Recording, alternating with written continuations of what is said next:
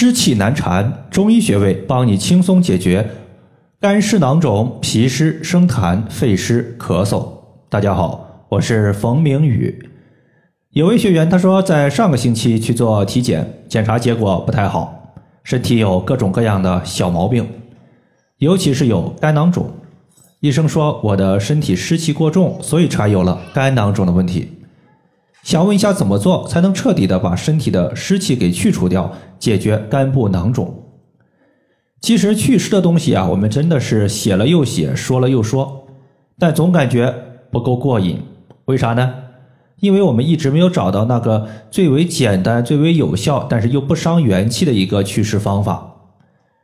要是有这么一个的好方法，我相信呀，大家可能在祛湿的过程中有一个事半功倍的效果。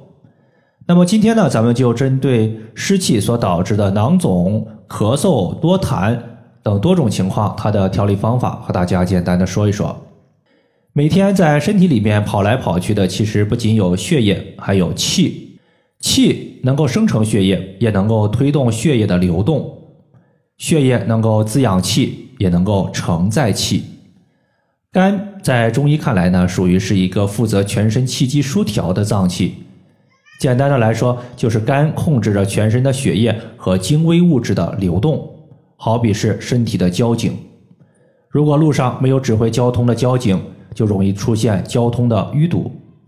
对于肝来说也是一样的，肝的疏泄功能出现问题，那么此时血液的流动速度就会变慢，而且肝还负责管理水液的疏泄，所以血液的粘稠度和肝有很大的关系。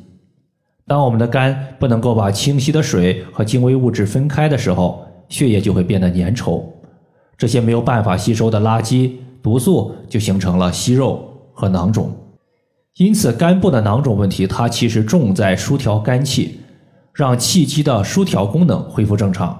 这个时候，水液的运转、消化恢复正常，它才能避免囊肿的形成。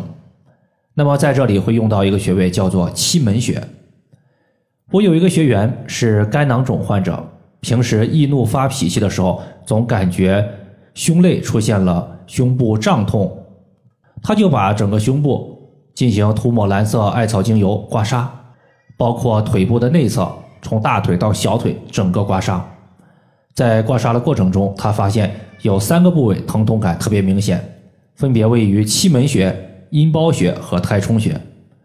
随后，他就把镂空的大号艾灸罐绑在这三个穴位上，每天艾灸时长不低于四十分钟。现在呢，小半年过去了，上个月在例行体检的过程中，发现肝囊肿已经消失。肝囊肿其实就是从乳头垂直往下推两个肋骨间隙，当我们按压有酸胀感的位置，就是期门穴。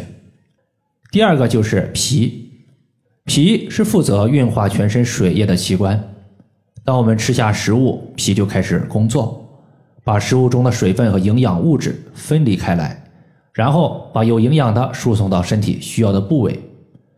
如果脾的功能出现问题，无法正常的运化水液，就会导致稠水停滞在体内，形成痰。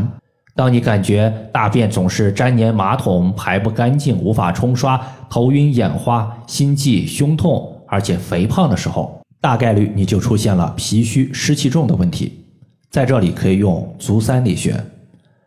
足三里穴能够调和脾胃功能，改善脾胃虚弱的症状，同时增加食欲，增强脾胃对于水液的分离和利用率，可以避免水湿停滞在体内而形成痰。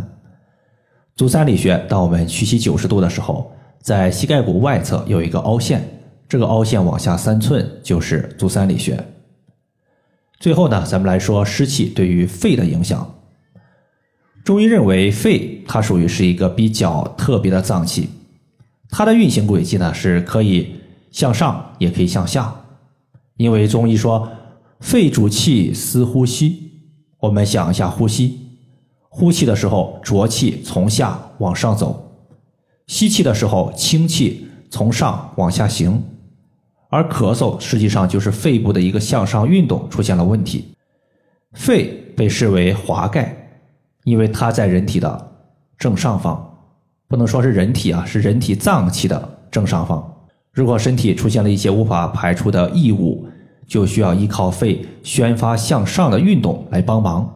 偶尔的咳嗽可能只是肺自身的排异反应，只是为了排出肺部的毒素，对人体是有帮助的。但如果你经常咳嗽，那么肺部多半就出现了问题。在这里呢，大家可以试一试中府穴。中府穴属于是肺经的募穴，是帮助肺募集气血、增强肺的功能的。这样一个重要的穴位，它可以调畅肺的气机，让肺气向上向下的气机恢复正常，从而缓解我们的咳嗽症状。这个穴位在找的时候，我们先双手叉腰，然后在锁骨外侧端有一个凹陷，从这个凹陷再往下一寸，就是我们要找的中府穴。以上就是我们今天针对湿气它所产生的肝部问题、脾的问题以及肺的问题，就和大家分享这么多。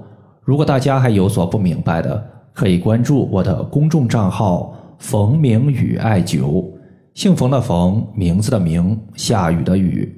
感谢大家的收听，我们下期节目再见。